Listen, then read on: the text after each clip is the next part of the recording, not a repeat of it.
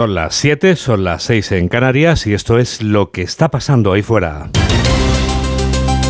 Onda Cero. Noticias fin de semana. Juan Diego Guerrero.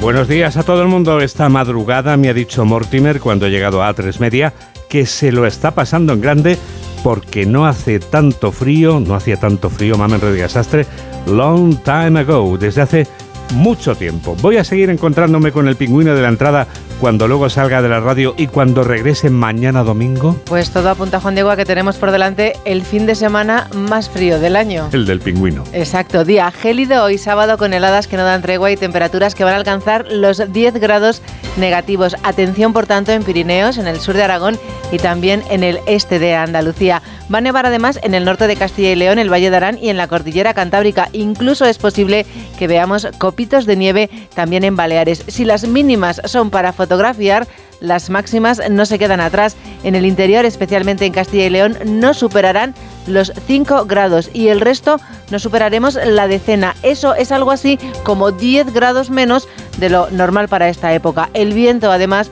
sopla del norte y esto hace que aún sintamos más frío. En este fin de semana de pingüinos, estos son los titulares de apertura del sábado con Jorge Infer.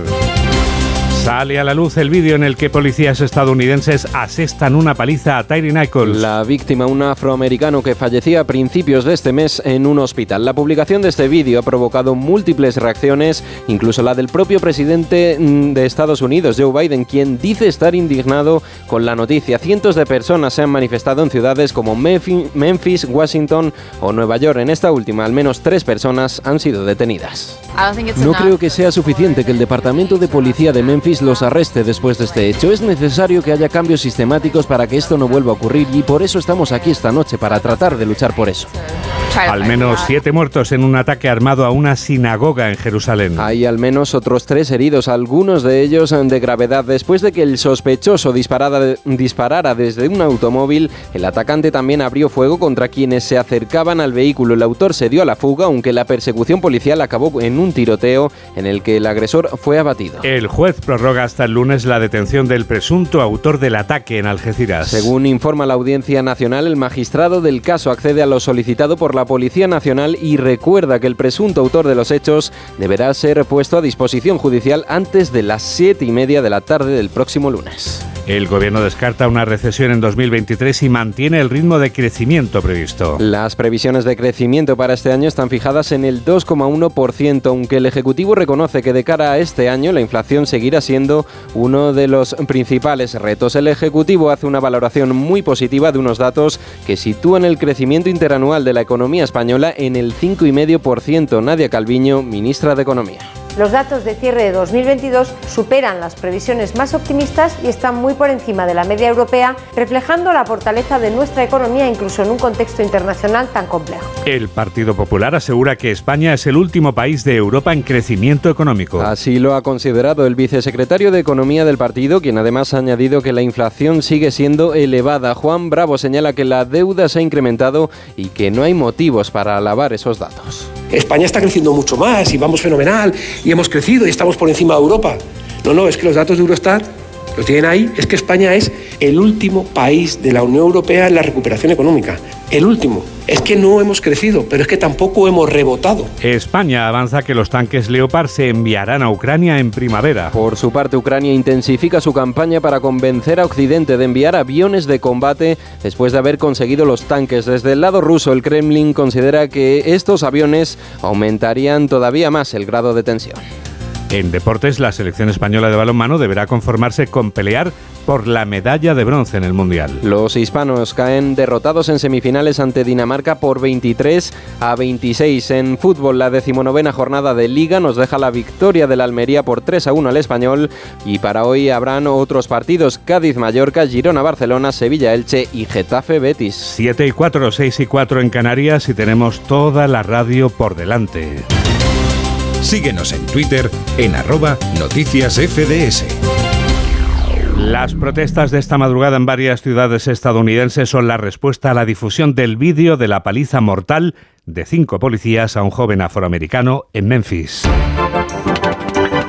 Los cinco policías han sido detenidos acusados de haber matado de una paliza a Tyree Nichols hace tres semanas. El fiscal general del Estado en Estados Unidos promete investigar la muerte de este joven afroamericano y el comportamiento de los cinco policías al que no se encuentra explicación. Corresponsal de Onda Cero en Norteamérica, Agustín Alcalá que llevó a los cinco policías a golpear impunemente en el rostro, a patear a un hombre que no suponía una amenaza para ellos, a reaccionar al instante de una manera violenta, a detenerle por conducir temerariamente. El vídeo que hace unas horas ha hecho público el Departamento de Policía de Memphis ofrece unas imágenes de lo que jamás deben hacer unos agentes del orden a los que los ciudadanos pagan por garantizar la seguridad de todos. Las imágenes comienzan cuando Tyree Nichols es obligado a salir de su automóvil y los agentes se lanzan contra él, le piden que les enseñe sus manos e intentan paralizarle con una pistola eléctrica y con gas pimienta. Y él comienza a gritar, a decir que no ha hecho nada y a pedir ayuda a su madre.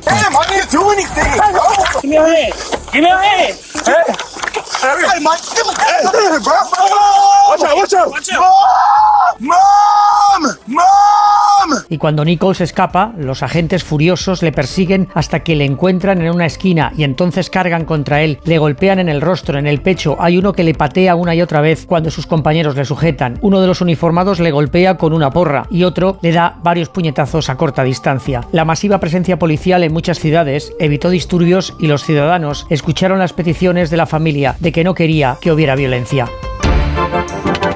El atentado terrorista que este viernes perpetraba un individuo en una sinagoga de Jerusalén ha costado la vida al menos a siete personas. El atacante murió por disparos de la policía después de haberse dado a la fuga tras cometer el atentado que ha provocado que Israel despierte en estado de alerta. Corresponsal de Onda Cero en Jerusalén, Hanna Brice. Israel amanece una mañana dura y tensa en estado de alerta a raíz del atentado terrorista perpetrado anoche en el barrio Neve Yaakov junto a una sinagoga un palestino de 21 años, Heidi Al-Kam, llegó al lugar armado no con un arma automática como informamos ayer, sino con un revólver, abrió fuego hacia numerosas personas que se hallaban cerca de una sinagoga, mató a siete civiles y dejó a otros tres heridos, algunos de gravedad. Poco después fue él mismo neutralizado por la policía al quedar expuesto cuando él mismo trató de atacar un automóvil en el que viajaban un agente de policía y un voluntario. El primer ministro israelí Benjamin Netanyahu llegó al lugar del crimen, anunció que al terminar el Shabbat, el día de descanso en la religión judía, se convoca al gabinete de seguridad para evaluar la situación y exhortó terminantemente a la población a que nadie tome la ley en sus manos. 7 y 8, 6 y 8 en Canarias. Noticias fin de semana. Juan Diego Guerrero. La amenaza yihadista no se desvanece.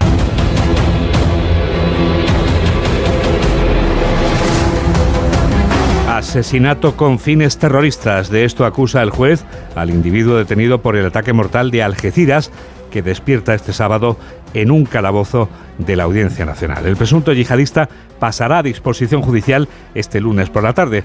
Joaquín Gadea, el juez de la Audiencia Nacional, ha ampliado el tiempo de detención de este sujeto para que el Cuerpo Nacional de Policía tenga más tiempo en la investigación de lo sucedido. Los policías investigan sin descanso. Arancha Martín. Sin descanso tampoco este fin de semana para los expertos antiterroristas que investigan la radicalización de Yassin Kanya que culminó en los ataques asesinos de Algeciras. Los primeros indicios encontrados en su interacción en las redes sociales o los contenidos yihadistas que guardaba en pendrives se completan con las declaraciones de quienes le han visto ir cambiando de costumbres y hasta de aspecto. Ahora se trata no solo de amarrar las pruebas de esas primeras impresiones, también de saber si tirar del hilo de su radicalización lleva o no a algún lado. El juez, que atribuye al detenido asesinato y lesiones con fines terroristas, recuerda que prorrogado el plazo de la detención policial por tratarse de una causa terrorista, el lunes a las siete y media de la tarde tiene que pasar a disposición judicial. Otro presunto terrorista ha sido detenido en Girona en una operación conjunta de la Guardia Civil y el Cuerpo Nacional de Policía en colaboración con el FBI. El individuo detenido, según fuentes de la lucha antiterrorista, tiene un perfil violento y se encuentra en avanzado proceso de radicalización. Onda Cero. Noticias fin de semana. La riqueza nacional subió en 2022 lo mismo que subió en el 2021. El 5,5% de subida del Producto Interior Bruto, o sea, la riqueza nacional, es una subida que supera las previsiones más optimistas según el Gobierno. Pero el 2022 terminaba con datos que confirmaban el enfriamiento de la actividad económica. Patricia Gijón. La actividad económica se enfría. España no logra evitar el parón en la recta final del año. Solo crecimos dos décimas, aunque sí esquivamos la contracción gracias a la primera parte de 2022. El PIB crece por encima del 5%, un 5,5% por segundo año consecutivo. Una cifra, subraya la ministra de Economía, Nadia Calviño, que confirma la recuperación. Los datos de cierre de 2022 superan las previsiones más optimistas y están muy por encima de la media europea, reflejando la fortaleza de nuestra economía incluso en un contexto internacional tan complejo. El tirón ha venido sobre todo del sector exterior y la balanza comercial, los frenos del consumo y la inversión. El Gobierno mantiene que creceremos un 2,1% en 2023, pero no descarta tener que revisar sus números en dos meses según evolucionen los acontecimientos. Los acontecimientos confirman que el turismo sigue siendo la locomotora de nuestra economía. La parte positiva es que el sector va recuperando las cifras de negocio anteriores a la pandemia. La parte negativa es el riesgo que conlleva poner todos los huevos en la misma cesta. Pedro Pablo González. El gobierno considera que los fondos europeos están llegando al turismo, que las comunidades autónomas van a distribuir con la última entrega aprobada ayer 1.800 millones en un momento en que en ingresos el turismo va a superar los niveles prepandemia. Reyes Maroto, ministra de Industria, Comercio y Turismo. Y esperamos efectivamente que nuestras previsiones, que es que este año se superen los niveles récord que ya alcanzamos en el año 19, pero sobre todo con la calidad, con el incremento también de la mejora eh, de nuestro modelo turístico en el ámbito de la sostenibilidad y digitalización, que es hacia donde estos fondos van focalizados. Pero esta panacea para el Ejecutivo no la ve el sector. Las distintas patronales nos han recalcado a Onda Cero que este dinero se distribuye en pequeñas ayudas a numerosos municipios que hacen su especie de plan E turístico, soluciones a corto plazo, pero no se está apostando por transformaciones y modernización de destinos maduros de sol y playa. Y aquí vamos a perder competitividad. Los empresarios piden respeto al gobierno. La patronal hacía público un comunicado este viernes en el que respondía a las descalificaciones como las de la ministra Yone Belarra que podíamos escuchar hace exactamente una semana. Caridad García. Una semana se cumple de esta declaración. Es indecente que el señor Juan Roch se esté llenando los bolsillos siendo un capitalista despiadado. Seis días después, los empresarios condenan y lamentan lo que a su juicio es una estrategia, además de injusta, peligrosísima y de corte populista. Un grave error, dirigir la atención de la opinión pública contra los empresarios que crean 8 de cada 10 empleos en el país. En su comunicado, la patronal pide menos consignas, más respeto y más apoyo. Ayer varios miembros del ala socialista recogían el guante, como el número 2 de Calviño, secretario de Estado de Economía, Gonzalo García Andrés. Trabajando juntos, pues somos capaces de sobreponernos a situaciones como la pandemia o de las consecuencias de una guerra en Europa. ¿no? Y creo que tenemos que seguir en esa línea de trabajar juntos para seguir mejorando. Los empresarios tienden la mano para dejar a un lado la crispación que algunos están buscando y afrontar el momento actual desde la moderación y el espíritu constructivo. Constructivo no le parece a Juan Carlos Escotet el impuesto a la banca que impulsa el gobierno. El presidente de Abanca anunciaba este viernes que su entidad recurrirá este tributo porque lo considera inconstitucional y porque deja a España en las antípodas de Europa.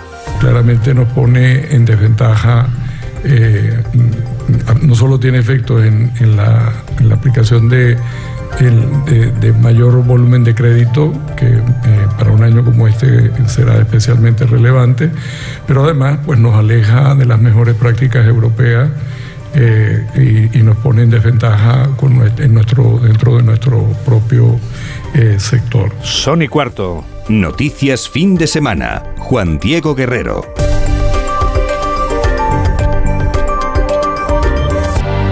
La presidenta Navarra también cree que la ley del sí es sí está teniendo unas consecuencias que no son buenas. María Chivite concluye que esta ley tiene consecuencias no deseadas, aunque su intención fuera inicialmente otra. Yo sí que quiero poner en valor la ley del sí es sí. Ha puesto en el centro la ley, la libertad sexual de las mujeres, el solo sí es sí. Y hace una atención integral a todo lo que tiene que ver con la violencia eh, sexista.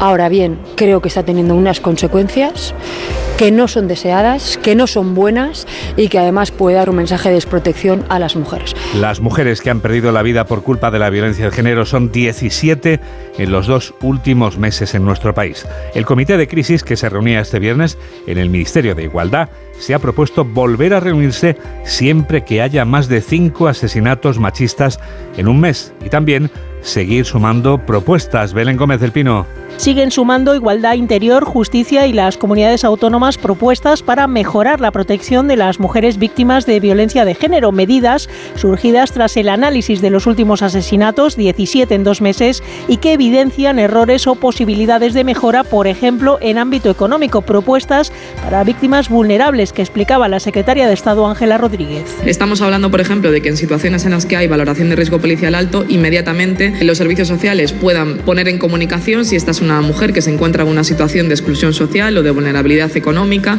y por tanto que de manera automática pueda tener acceso a una vivienda y también al ingreso mínimo vital u otras ayudas de carácter económico. Junto a ella se plantea una mejora en la atención psicológica de las víctimas, sobre todo las que lo han sido varias veces con varias parejas, pero también de su entorno, así como una atención especial a las zonas rurales con menos recursos y a víctimas en situación de dependencia, discapacitadas o mayores. El comité de crisis se seguirá reuniendo siempre que haya más de cinco asesinatos machistas en un mes o alguno de especial relevancia. ¿Sigue entre nosotros la pandemia o no?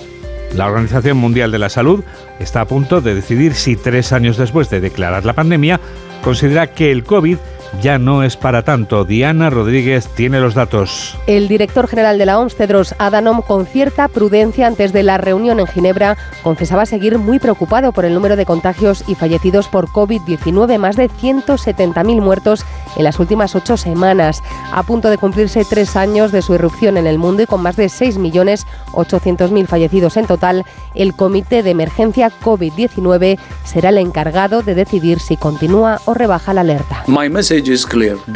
Mi mensaje es claro, no subestimemos este virus, nos ha sorprendido y seguirá sorprendiéndonos y seguirá matando, a menos que hagamos más para llevar herramientas de salud a las personas que las necesitan y abordemos de manera integral la desinformación. A la espera de conocer esa decisión era la decimocuarta reunión del Comité de Emergencia de la OMS que se reúne cada tres meses y que desde que declaró la COVID-19 como emergencia de salud pública global no se había planteado otra cosa que mantenerla.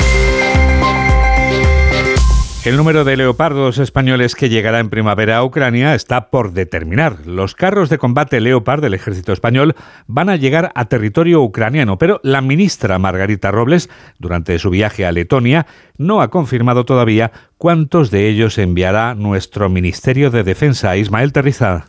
Lo inmediato es que la industria de armamento empiece a revisar aquellos carros de combate del medio centenar almacenado en Zaragoza que son recuperables, es decir, aquellos que en palabras de la ministra no están en situación lamentable. Y mientras tanto Ucrania va a enviar a nuestro país soldados y técnicos para recibir instrucción en el manejo de estos Leopard que fueron comprados a Alemania en los años 90. Pero sobre cuántos carros daremos a Ucrania y en qué fecha exacta, la ministra Robles sigue sin concretar. Vamos a ver las, reparaciones que son necesarias y en todo caso el planteamiento que hacen todos los aliados es que mm, será para primavera y también hay que decir que antes de, antes de primavera tampoco sería mm, eh, necesaria la existencia, la presencia física de los, de los leopardos y hay que aprovechar precisamente este tiempo para el entrenamiento. Y le preguntaban en esta visita a Letonia si no le preocupa que en primavera, en plena campaña electoral, sus socios de gobierno y aliados de emoción le saquen el tema de los tanques. Su respuesta, la de siempre, son tanques para hacer la paz, el concepto es defensivo.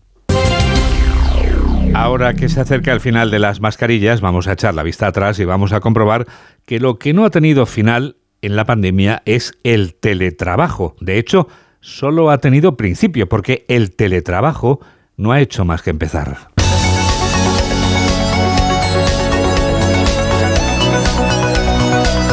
El teletrabajo ha creado una nueva especie de seres humanos, los cosmoruralitas. Curioso vocablo formado por dos palabras de origen griego y latino respectivamente.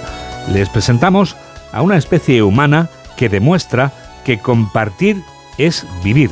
Es más, lo ha convertido en su filosofía de vida y de trabajo. Laura Gil nos presenta esta tendencia. Es una tendencia que tomó impulso hace dos años y que se va ampliando a medida que aumentan los llamados cosmoruralitas. Son nómadas digitales a tiempo parcial o completo, una experiencia de la que habla en primera persona Javier Ruiz, vecino de Prado Luengo y técnico del Grupo de Acción Local Agalsa, en la Sierra de la Demanda Burgalesa. Un cosmoruralita es una persona que se puede permitir, por las funciones que tiene o por el tipo de trabajo que tiene, vivir donde quiere y cuando quiera. Es como los nómadas digitales. El teletrabajo al que obligó la pandemia abrió la puerta a un modelo de vida gratificante y rentable, según sus protagonistas, el coworking rural y el co-living, para compartir oficina y casa fuera de la ciudad.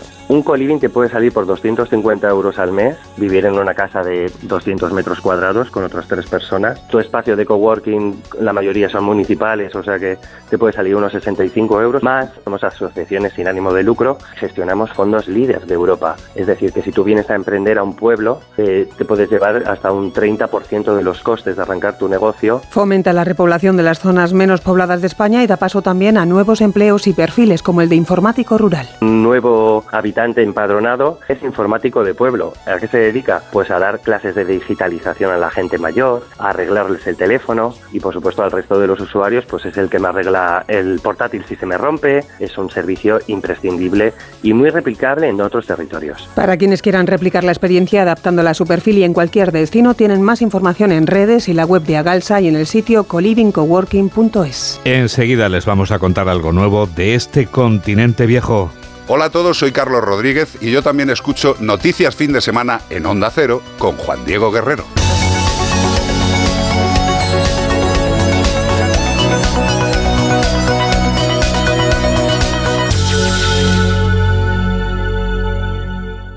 ¿Y tú que vives en un piso? ¿Qué necesitas para tu seguridad? Pues como es un piso de poca altura, me preocupa que alguien pueda acceder por la terraza. Pues en Securitas Direct tienen una alarma para ti. Con los sensores avanzados en las ventanas detectan si alguien intenta entrar y con las cámaras interiores comprueban en segundos si se trata de un intruso para dar aviso a la policía. Y es que tú sabes lo que necesitas y ellos saben cómo protegerte. Llama ahora al 900-272-272 o entra en securitasdirect.es y descubre la mejor alarma para ti. Ponle Freno convoca una nueva edición de sus premios que celebran 15 años. Su objetivo es reconocer aquellas iniciativas que hayan contribuido a promover la seguridad vial en nuestro país. Envía tu candidatura antes del 3 de marzo a través de la web ponlefreno.com. Juntos, sí podemos.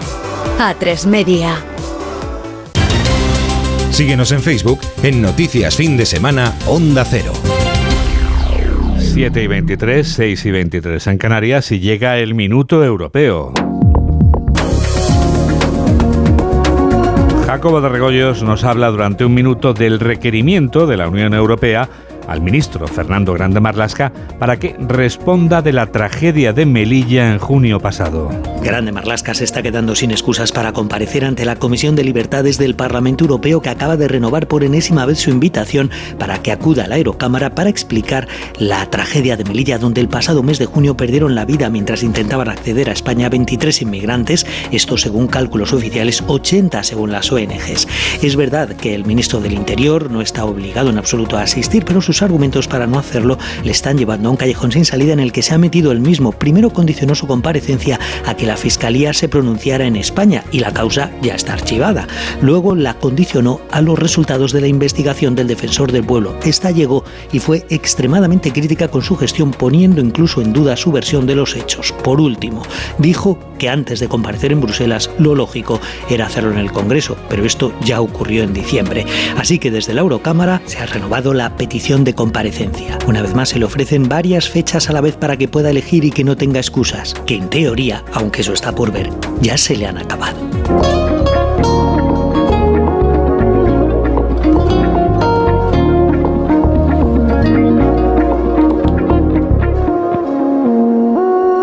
Que no se te acaben las excusas, lo mejor que puedes hacer es sintonizar con Tecnoticias fin de semana.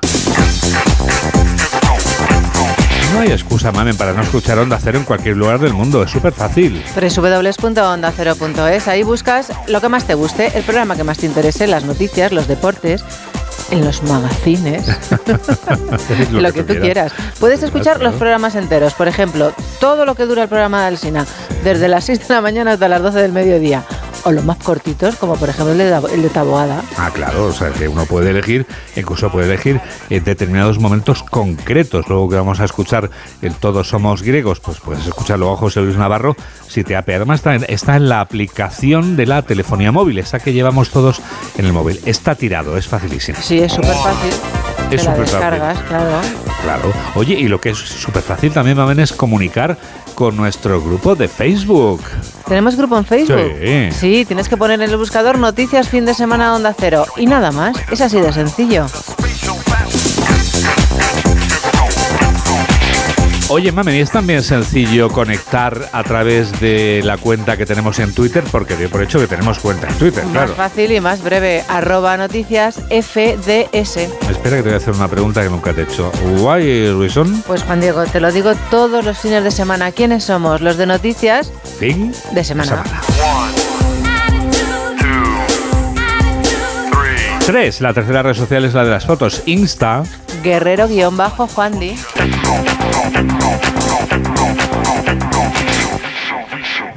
Luego vamos a escuchar a un intérprete de éxito, pero queremos recordar que ese intérprete de éxito también lo es en Antena 3, porque él ha comprendido cuál es el destino de su corazón. He comprendido el destino de mi corazón.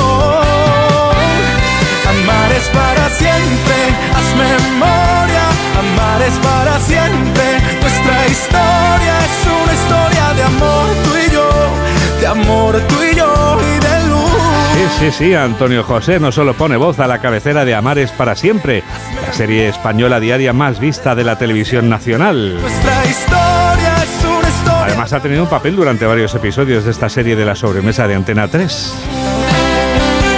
Oye, ya que hablamos de series de A3 Media, hablamos de los premios Feroz de la Crítica, que esta noche van a entregarse en Zaragoza, dos semanas antes de la concesión de los Goya. La película Asbestas acumula 10 candidaturas y luce la vitola de favorita.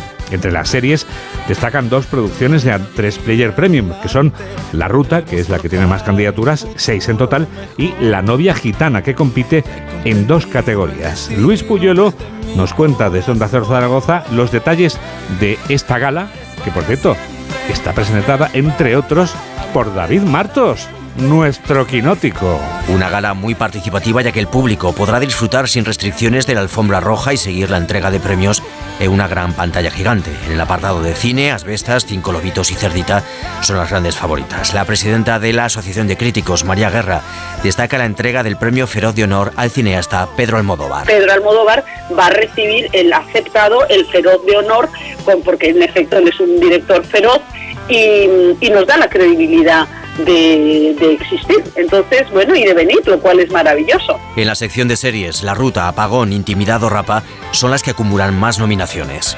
Este fin de semana continúa la Cutrecon en Madrid. Este certamen de cine cutre, en este certamen ha sido proyectada este jueves la película de la que hablamos ahora.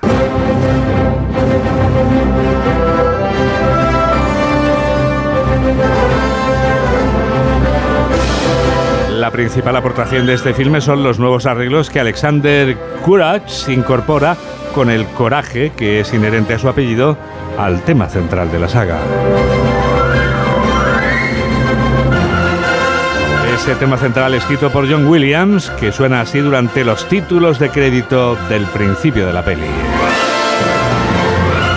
En estos primeros minutos todavía no se masca la tragedia, pero bastan unas secuencias para comprobar que la película mancilla el nombre de la franquicia hasta extremos imprevisibles. Y créanme que estoy siendo contenido en la presentación de este reportaje en el que Mamen Rodríguez Astre nos desvela todo lo que no sabíamos de Superman 4. Es la quinta película de la serie, la secuela de la tercera, la primera que no producen los de siempre y la última de Riff. Él sí dependió de un gran caché, de dirigir la segunda unidad y del guion.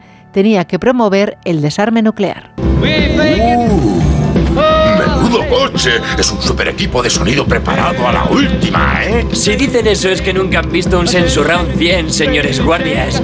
Sí, yo vi uno una vez en una revista. Contaron con una de las productoras de cine de serie B más cutres de Hollywood. Con Superman 4 buscaban respeto y reconocimiento. La crisis financiera obligó a importantes recortes presupuestarios. ¿Qué tal lo he hecho, tío Lex? ¿Soy perfecto? Lenny, siempre he dicho que eres la vergüenza de nuestra familia. Pero esta vez te has portado. Tío, ¿vas a salir del país? Lenny, eres un triste producto de la enseñanza de hoy en día. Tan solo un pensamiento ocupa mi mente desde que me encarcelaron. ¡Destruir a Superman! ¡Qué bueno! Contaban con 17 millones de dólares, una ridiculez teniendo en cuenta que el director precisó necesitar como mínimo el doble. Pensaron que solentarían la taquilla si repetían Riff y Jim Hackman como su antagonista. La verdad del señor White, que lo que yo me fijo es en las cuentas. El Daily Planet no consigue beneficios desde hace tres años. Y el principal objetivo es ganar dinero.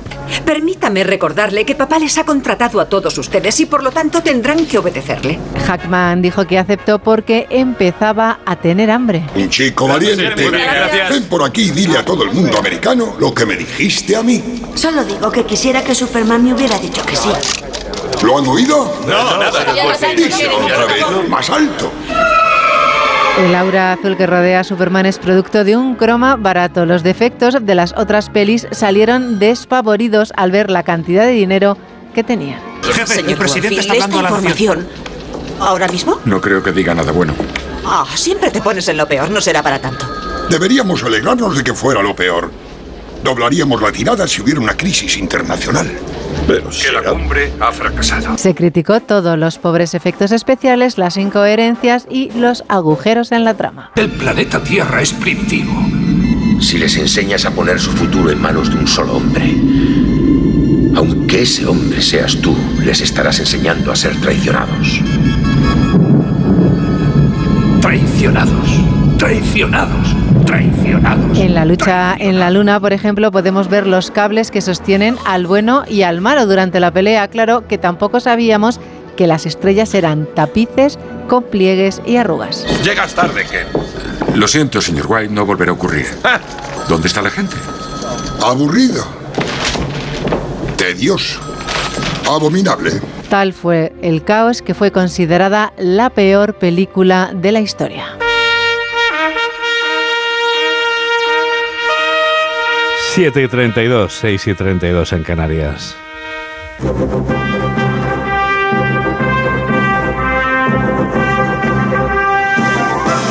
Tranquilos, que dentro de unos segundos llega la revista de prensa. Hola, soy Alaska. Yo también escucho Noticias Fin de Semana con Juan Diego Guerrero. ¿Y tú que tienes hijos adolescentes? ¿Qué necesitas para tu seguridad? No vivimos muy lejos del instituto y van y vuelven solos a diario. Yo estoy trabajando y me gustaría saber que están bien. Pues con la alarma de Securitas Direct puedes recibir un aviso en el móvil cuando llegan a casa y verlos si quieres. Y con la app podrán pedir ayuda si pasa algo, estén donde estén. Y es que tú sabes lo que necesitas y ellos saben cómo protegerte. Llama ahora al 900-272-272 o entra en securitasdirect.es y descubre la mejor alarma para ti. Síguenos en Twitter en arroba noticias FDS. Sí, sí, sí, la revista de prensa ya está aquí.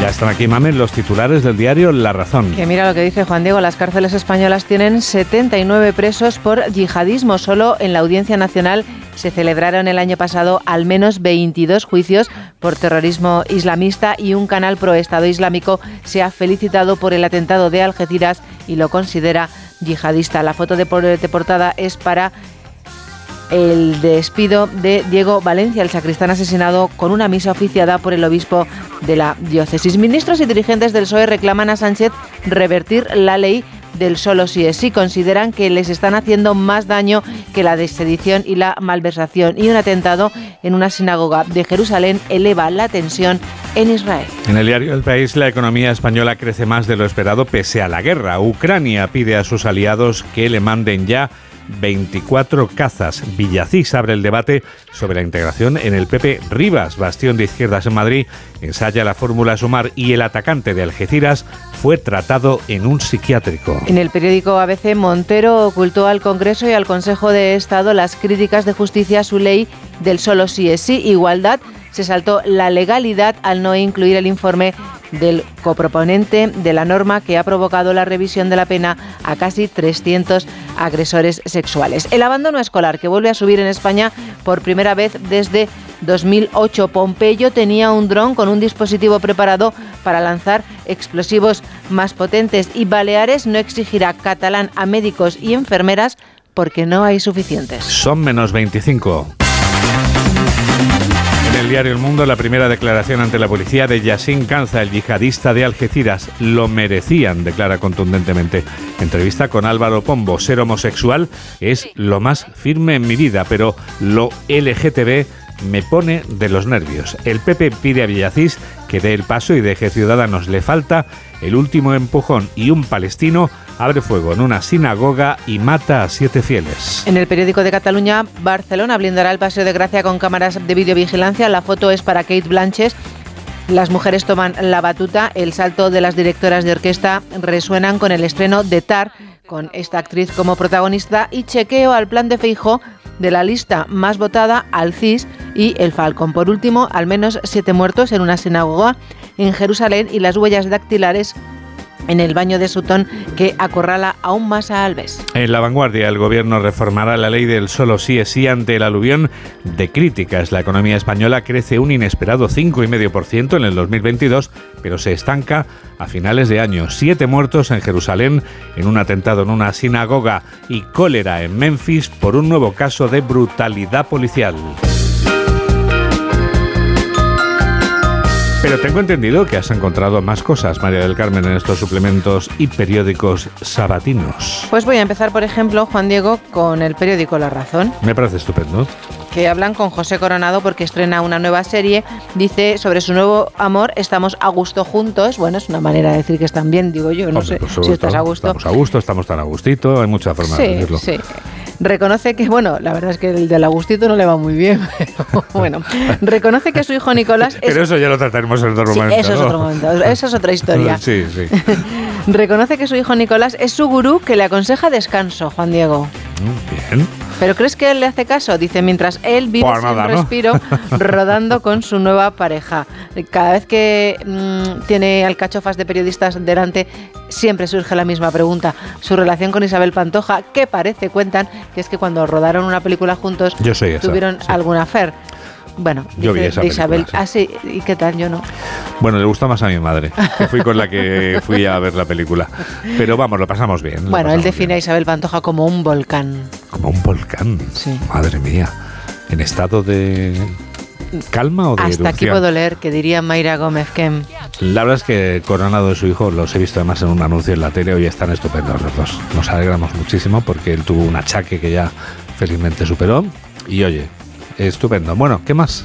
Pues otra serie que se va a estrenar, La vida de Pamela Anderson, ¿te acuerdas? La Pero del por favor, rojo. por favor, los vigilantes de la playa Claro. vuelven a nuestras vidas. Vuelven a nuestras vidas, pobrecita. La verdad es que su vida, tú fíjate, la mujer. Le pasa lo que a Marilyn, ¿eh? La- una de las mujeres más deseadas y su vida es una auténtica desgracia. Violada y tratada como objeto sexual, la verdad de Pamela Arden- Ar- Anderson. Tremendo, ¿eh? Sí, Oh. dice que confiesa como nunca antes, de inmigrante ilegal a activista ilustrada. ¿Cuántas ¿Qué me cosas tenemos que ver estos días, eh, Madre Juan Diego? sí, la verdad terrible, es que. Terrible. Claro, tenemos esa imagen de ella y de los protagonistas de la serie. Los dirigentes de la playa, todos estupendos, esculturales, lanzándose al agua, cómo, cómo nadaban, cómo, cómo conseguían siempre rescatar a todo el Bueno, mundo. se tiraban un poco mal de cabeza. Ya, sí, eso sí, sí, sí, sí. Oye, que fue descubierta en un partido de fútbol americano porque como no llevaba una camiseta ceñida y esto la llevó a ser el rostro de una... Bueno, y aquí ya empezó, empezó, empezó Ya se y empezó todo, acabó, ¿no? exacto. Fíjate qué curioso, ¿no? Sí, Ay, con un flotador y un bañador rojo. Sí, sí, sí, sí. También entrevistan a Almeida, Juan Diego. Hombre. Mira lo que dice. Dice que no solo espera ganar las elecciones, sino que también espera acabar con su soltería de larga duración. O sea, tiene dos propósitos para, para este año Sí, electoral. dice aspira a abandonar la soltería más pronto que tarde. Bueno, pues nada. Vamos, que espera pillar en los dos sentidos, en el electoral y en el sentimental.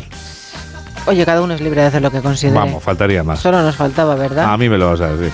En el capítulo de Y a cosas ti te lo voy a decir yo. horrorosas, Vamos a ver. en el capítulo de cosas así un poco chungas. Franco Cefirelli, el abusador era gay, católico y perdonó al cura que le violó. O sea, ¿cómo se pueden decir tantas cosas en un titular? Es horroroso. El titular es una mezcla explosiva de conceptos. El abusador era gay, católico y perdonó al cura que le violó. Espectacular. Shields, Juan Diego, ¿te acuerdas de Brooke Hombre, por favor. Sí, sí. Se ha unido a las acusaciones de Olivia Hussey contra el director italiano. Su trayectoria personal indicaba lo contrario. Hasta a Onassis se le quiso insinuar cuando intentó convencer a la Calas de que volviera a cantar. Vaya racha que llevamos de casos vaya vida que tiene la gente. Es O sea, tremendo, ¿eh? Sí, sí, sí, sí. Al final, vamos. Se llamaba a sí mismo el bastardito. Qué bárbaro. Dice que es porque su madre había sido infiel. Era antiabortista. María Calas fue la única mujer de la que Cefirelli se enamoró, pero era homosexual. Entonces era, claro. te- No lo sé. otro- Y en el año complicación, ¿no? 2000 adoptó a Pipo y a Luciano, que estaban en la cuarentena. Pipo dirige actualmente la Fundación Cefirelli. Bueno, pues esperemos que les vaya bien. Sí, sí, sí. No podemos decir otra cosa. Hoy todo es inquietante. Ahora viendo que todo es tan inquietante, es que me inquieta, me atormenta y me perturba la Inquietante actualidad. es una palabra que yo asocio siempre al pelo. A la melena. Sí, a la melena. Hay mucha gente que tiene un pelo María inquietante. Aznar. bueno, Aznar tenía un pelazo, ¿no? Perdonad, la entrevista de Esperanza Aguirre, el titular en el diario El Mundo de aquella entrevista de Esperanza Aguirre que tú y yo leímos aquí en esta revista de prensa durante estos 17 años que acabamos de cumplir esta semana juntos en las ondas, Yo creo que era el- la melena de Aznar era un poco prepi. le dijo, Aznar tiene una melena inquietante, dijo en esa entrevista. Yo creo que era un poco prepi en esa época. ¿Tú Incluso crees? ahora, sí. ¿No? Todos llevan el mismo pelo. Bueno, en fin. Eh, más cosas inquietantes, Juan Diego. Kim Basinger. Ah, Hace mucho que no sabemos de sí, ella, hace ¿verdad? mucho, hace mucho, sí. De sex symbol, otra, como Pamela Anderson. Hoy Porque todo habría que es remontarse a nueve semanas y media, quizá. no sé. 36 años desde nueve semanas y media, Juan Diego. ¿Cómo pasa el tiempo? Sí. Ocho desde su último papel protagonista. Hace ocho que no, que no tiene un papel protagonista, Sí. fíjate. De sex symbol a sufrir agorafobia. Mm. Kim Basinger, sus problemas de salud mental Los sitios cerrados. Sí, la han condicionado para seguir en la cresta de su carrera. Lleva ocho años sin interpretar un papel protagonista y vive ajena a la industria sin pareja conocida. ¿Sabes que fue durante nueve años, creo que he leído por aquí, la mujer de Alec Baldwin? Alec Baldwin, sí, sí, recuerdo. Impresionante, que le van a acusar de, de homicidio. Bueno, Sí, por lo del rodaje de la película, asunto, cuando sí. disparó y acabó eh, eh, matando a, vamos, a uno de los eh, participantes en el rodaje, ¿no? Uno de sus compañeros en el rodaje. Qué Bueno, pues Basinger nos contó todas estas cosas que sufre agorafobia y todos sus Sí. problemas hace un año en una entrevista que tuvo con la mujer de de ay de este de los Oscar que le dio una bofetada a otro Eh, Will Smith. de Will Smith de, O sea, de Yada, Yada Pinkett, Pinkett. Yada Pinkett Yada Smith Pinkett. sí para mm, el programa que ella tiene era la primera entrevista que concedía en 14 años Sí. la actriz, que es de Georgia, dice que durante un tiempo no podía salir de casa. Tienes que replantearte todo. Tuve que aprender a conducir de nuevo. Y durante años no pasaba por los túneles de Malibu, de Malibú porque todo me daba mucho miedo. Era horrible. No, mira, hablando de miedo, Yada Pinkett aparece en el principio de Scream 2. ¿Sí? Con esto ya estoy haciendo que es un spoiler, porque todo el mundo sabe que los que aparecen al principio de cada una de las películas de Scream, pues ya sabemos cómo acaban. Lo digo porque dentro de nada se estrena Scream 6. Ah, no ¿Cómo sabía. pasa el tiempo? Sí. ¿Cuándo? Ahí te lo dejo. Ahí me dejas. 6, ¿Qué quieres que haga Scream 2? No, habrá que hacer la 5, ¿no? Ah, la 5. Claro, sí, van a estrenar las 6. ah, que van a sonar. Pero ¿cuántas van de Scream? ya van por la sexta. Está rodada y a falta de estreno. ya. Y el que sale al principio, Siempre eh, acaba, acaba mal. ya, acaba mal. fatal. Bueno, Recuerda la primera Oye, lo importante con es estar. Claro. Lo importante es estar, da igual. Sí, Luego, si no aunque esté cinco minutos. sí. Exacto. Pero lo importante Es participar, lo importante es participar. Sí, lo importante es Te participar. faltan dos minutos todavía para acabar, ¿eh? Bueno, pues en el ABC vienen dos cosas. Por un lado, entrevista a Sí. Entrevistan a Carlos Rodríguez, ¿verdad, Juan Diego? Carlos Rodríguez es es. el que viene detrás de nosotros en el informativo de las 2 de la tarde. Al que hemos escuchado antes saludar. Exacto, que nos ha saludado. ¿Y sabes cuántos gatos tiene? Tiene cinco gatos, Juan Diego. Es que, claro. El titular es Mis cinco gatos están castrados. Yo me quedo con lo siguiente. Le pregunta Ángeles Villacastín. Dice, en España hay 29 millones de mascotas. 29 millones. 29 millones de Qué mascotas. barbaridad. Dice, ¿está todo el mundo preparado para tener un animal en casa? Otra, otra pregunta inquietante, sí, sí, la verdad. Pues eso. Otra pregunta inquietante, pues fíjate, mira, eh, ¿Cuál sería? Mario Vargas Llosa. Villa Preisler, Ah. un castillo de cuento del que reniega Vargas Llosa, el Nobel en cuyo polémico cuento degrada sus sentimientos hacia Isabel y da a entender que vivía agobiado, tenía un mayordomo, usaba cremas y disfrutaba de menús especiales a diario. Esto se descubre ahora que ha acabado la relación. Esto que ha acabado la relación. Si es que él publicó un cuento en el año 2020, Sí. que no- en una revista que debió pasar un poco desapercibido, pero bueno, que ahora ya no ha pasado des- desapercibido, que él lo ha terminado y que ya, pues bueno, la gente un poco lo relaciona con su vida en... ¿Cómo se llamaba? ¿Villa qué?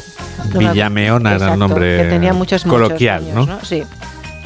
Dice, este, el cuento se llama Los vientos, Juan Diego, y retrata un Madrid imaginario en el que un personaje ya anciano expresa algunos de sus anhelos e inquietudes y detalla aspectos escatológicos íntimos, poco elegantes y que llegan a ser desagradables para el lector. Eso es lo que dice la persona que escribe hoy el artículo. Es Pilar Vidal, ¿no? Sí, en él se. mm, Sí, es Pilar Vidal. En él se aprecian algunas reflexiones del protagonista que, de nuevo, se han interpretado como humillaciones hacia la familia Preisler. O sea, ¿qué debió vivir este señor Madre en esa mía casa? de mi vida. En concreto, hacia Isabel y hacia su hija Tamara. Buf. Tamara está en todos los cocidos. Está en todas ¿eh? partes, Está en todas todas partes. A las que, según algunos, deja como frívolas, obsesionadas por la estética. Comillas, nuestro cuerpo es sagrado y hay que cuidarlo. Esto se acabará en alto. Frívolas. Ahí queda eso. Por hoy, ¿eh? porque mañana vuelve la revista de prensa. Y ahora, como anunciábamos antes, todos somos griegos. Porque la cuna de nuestra civilización sigue viviendo en nosotros 2500 años después de ese esplendor de Grecia. Lo vamos a confirmar escuchando a José Luis Navarro que hoy nos habla de la discoteca. Buenos días, Juan Diego. Mira, toda la semana vueltas con el futbolista y la mujer en la discoteca. Obviamente no es mi misión opinar al respecto. Sí me voy a centrar en cambio en el lugar en el que tuvieron los hechos. Un lugar con nombre doblemente griego. Discoteca se compone de dos raíces griegas. Por un lado disco, disco, y por otro lado teca, del verbo tisemi, en griego significa poner, colocar. Discoteca literalmente es almacén de discos, igual que hemeroteca es el almacén de periódicos o pinacoteca el almacén de cuadros. El disco formaba parte de las pruebas del pentatlón en los antiguos Juegos Olímpicos a partir ya del siglo V a.C., aunque se menciona en Homero y en varios relatos míticos. El disco siempre fue redondo, de un tamaño abarcable por la mano del lanzador, y además de redondo arrojadizo, de piedra, de bronce, de madera. Su forma redonda es lo que ha permitido aplicar su nombre a lo que todos hemos usado en distintos materiales para escuchar música o para ver películas. CD, compact disc, CD, dicen los ingleses. Es curioso, en griego moderno, hoy la palabra discos da nombre a una bandeja, bandeja redonda, la misma raíz que ha dado Tisch en alemán, que también es la mesa, que en sus orígenes es obviamente la mesa redonda. Y si tuvieras que tomarte una pastilla o una tableta o una grajea en Grecia, el prospecto dice que te tomes uno o dos discos para el dolor de cabeza. Curioso pues que sigamos tanto a los griegos que ni para divertirnos bailando, ni para trabajar en el ordenador, podemos sacar sus palabras del disco duro de nuestro lenguaje cotidiano.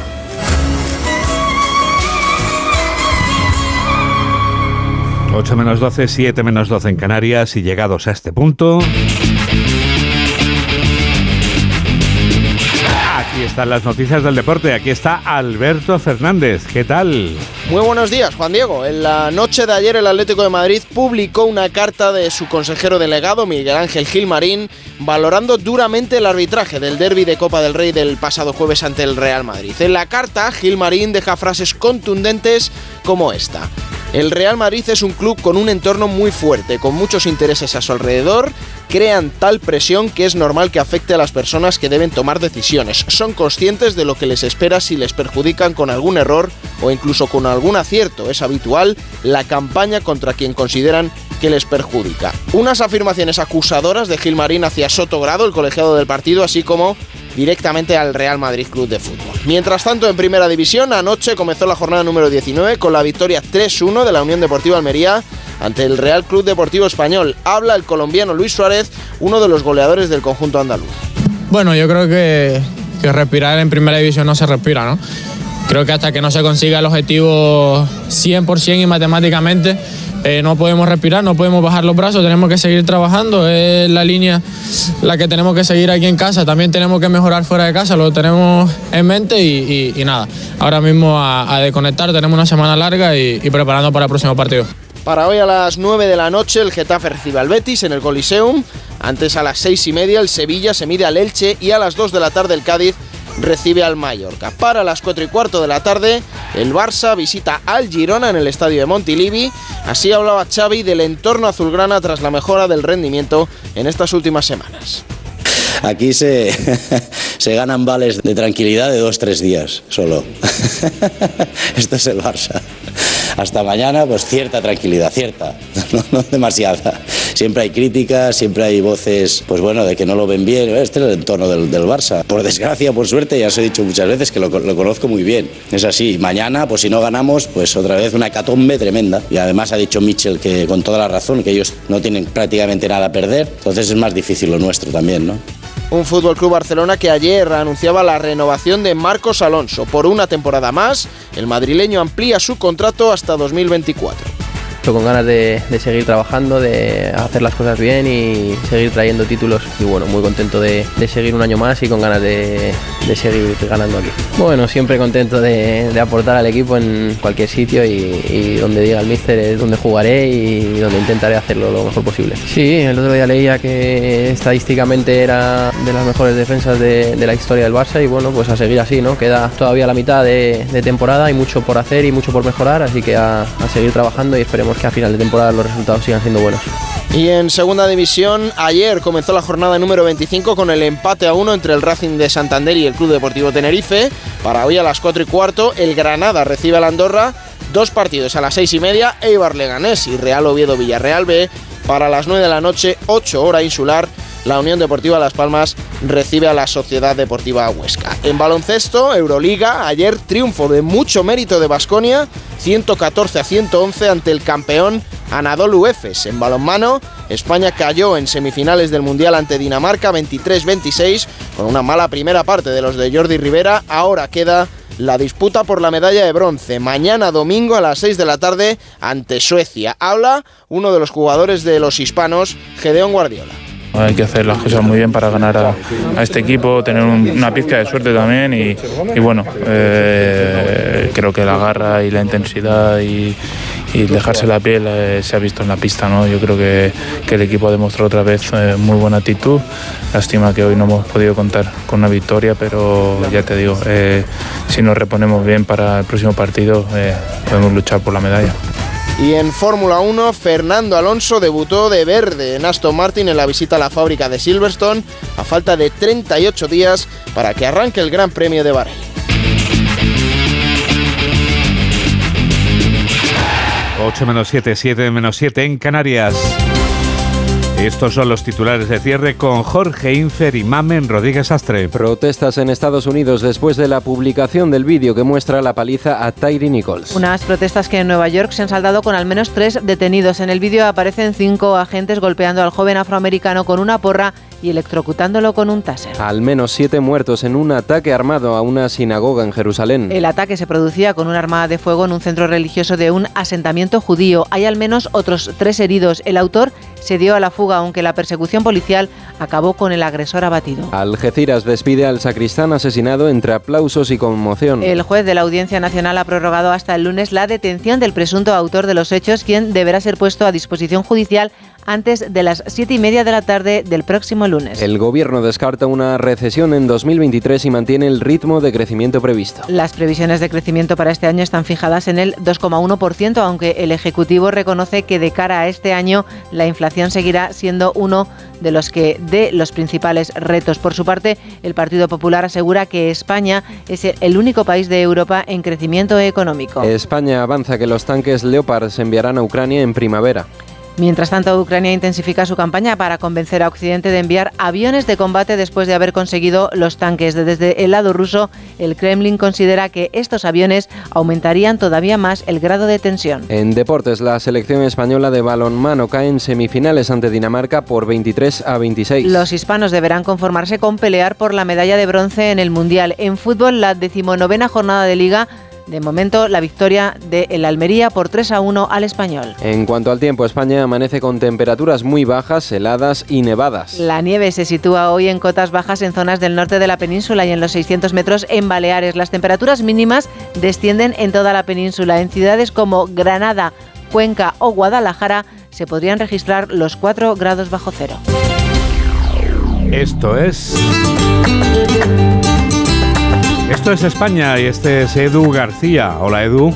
Juan Diego, muy buenos y gélidos días a todos. Siempre he pensado que la educación que recibimos con respecto a los ocho siglos árabes fue escasa, en al menos mi generación. 800 años de corrido en los textos de sociales para enseguida rellenarnos en el Cid, Don Pelayo y las lágrimas de Boabdil en Granada. Es innegable el enraizado cristiano de nuestra sociedad, pero lo es también el legado de Al-Ándalus, de sus científicos, de sus médicos, de sus arquitectos. No conocer la dimensión de nuestra historia nos hace un poco más ignorantes. Y en el caldo del desconocimiento es más fácil que flote la intolerancia y el odio.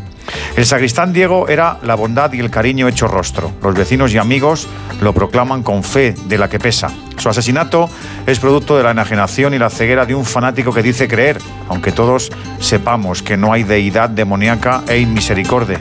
El yihadismo salvaje es una amenaza para este mundo, para los que desean convivir con respeto y paz, incluidos esos árabes silentes que agachan la cabeza en señal de repudio ante la barbarie de alguien que dice ser de los suyos. Amigos, levántenla ayuden a señalar al que malinterpreta sus creencias, al que las retuerce, al que las ensangrenta, acallen al falso profeta, al imán del odio, vacíen mezquitas donde campe la maldad y la venganza. Ustedes han de liderar esa cruzada porque vosotros sois los primeros salpicados. En ello no estáis solos, la mano tendida y el corazón abierto, como a Diego le gustaba, como Diego siempre hacía. Buen sábado tengáis todos. Mamen Rodríguez Astres quien produce y Miguel Jurado es quien realiza este programa de noticias aquí en Onda Cero. En la radio tendremos otra edición a las 2 de la tarde a la 1 en Canarias. ¿Cómo pasa el tiempo? Nos despedimos ya con un canto al destino, porque lo que el destino nos depara suele aparecer sin ser buscado. Por eso es tan creíble escuchar a un músico proclamar sin buscarte tú llegaste tan urgente y sin aviso como el que no busca nada y se encuentra el paraíso. ¿Será que tengo el corazón más grande? ¿Será que todo sabe diferente? Con la voz del palmeño Antonio José, te damos las gracias por estar a ese lado de la radio, en la que enseguida comienza Por fin no es lunes con Jaime Cantizano. Que la radio te acompañe. Adiós. ¿Quién me diría que serías tú? Que escucha Juan Luis Guerra y besa lento. ¿Quién me diría que serías tú? La que me desnuda mi voz. Sin buscarte tú llegaste tan urgente y sin aviso. Como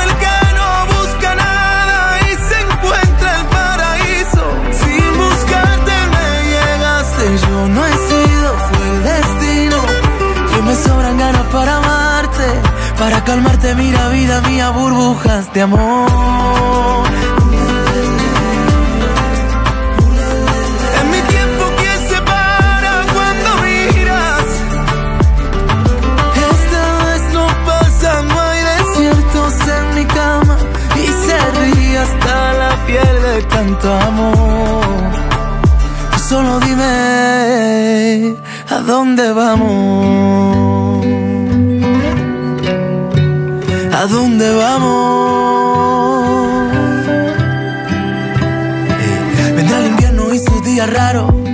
Vendrán rumores y lo que te cuente.